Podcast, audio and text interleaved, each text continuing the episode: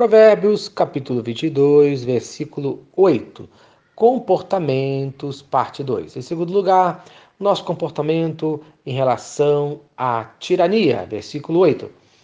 O que semeia a injustiça cegará males, e a vara da sua indignação falhará. Isto é, quem planta injustiça colhe maldade e será castigado por essa ação conforme fala Provérbios, capítulo 12, versículo 21.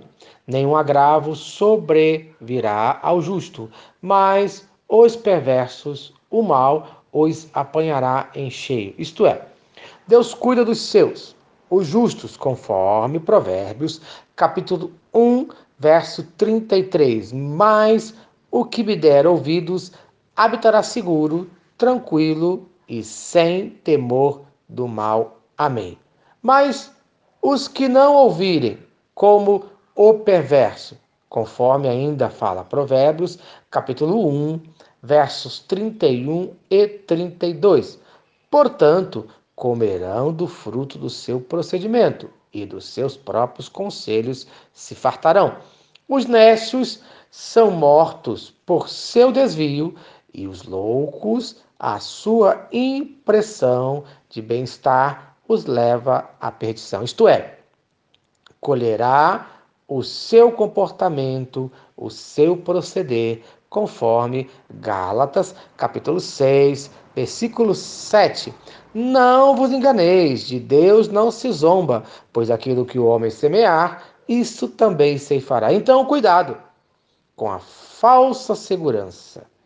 Esse será o castigo por causa da sua arrogância.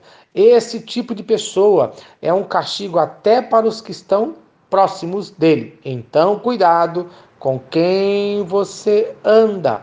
No Salmo 125, versículo 3: O cetro dos ímpios não permanecerá sobre a sorte dos justos, para que o justo não estenda a mão à iniquidade. Isto é, Infelizmente, governantes tiranos tendem, seja pelo exemplo ou até mesmo pela opressão, a corromper muitas vezes os justos. Por isso, o Senhor Deus preserva o seu povo desse tipo de companhia, desse tipo de comportamento opressivo. O comportamento do cristão deve ser completamente diferente conforme fala Provérbios, capítulo 29, versículo 2. Quando se multiplicam os justos, o povo se alegra. Quando, porém, domina o perverso, o povo suspira. Amém.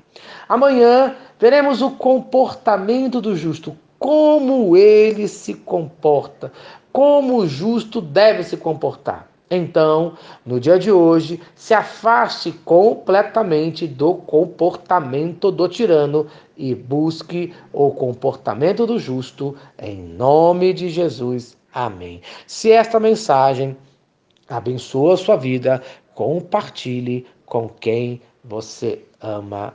Amém. Vamos orar. Senhor Deus, obrigado por mais um dia. Pai, proteja a cada um de nós do comportamento do tirano. Abençoe o meu comportamento a ser um comportamento do homem justo, no nome de Cristo Jesus. Amém. Eu sou o pastor Eloy, sou o pastor da Primeira Igreja Batista em São Miguel Paulista, localizada na rua Arlindo Colasso, número 85, no centro de São Miguel Paulista, São Paulo. E lembre-se, Deus no controle sempre.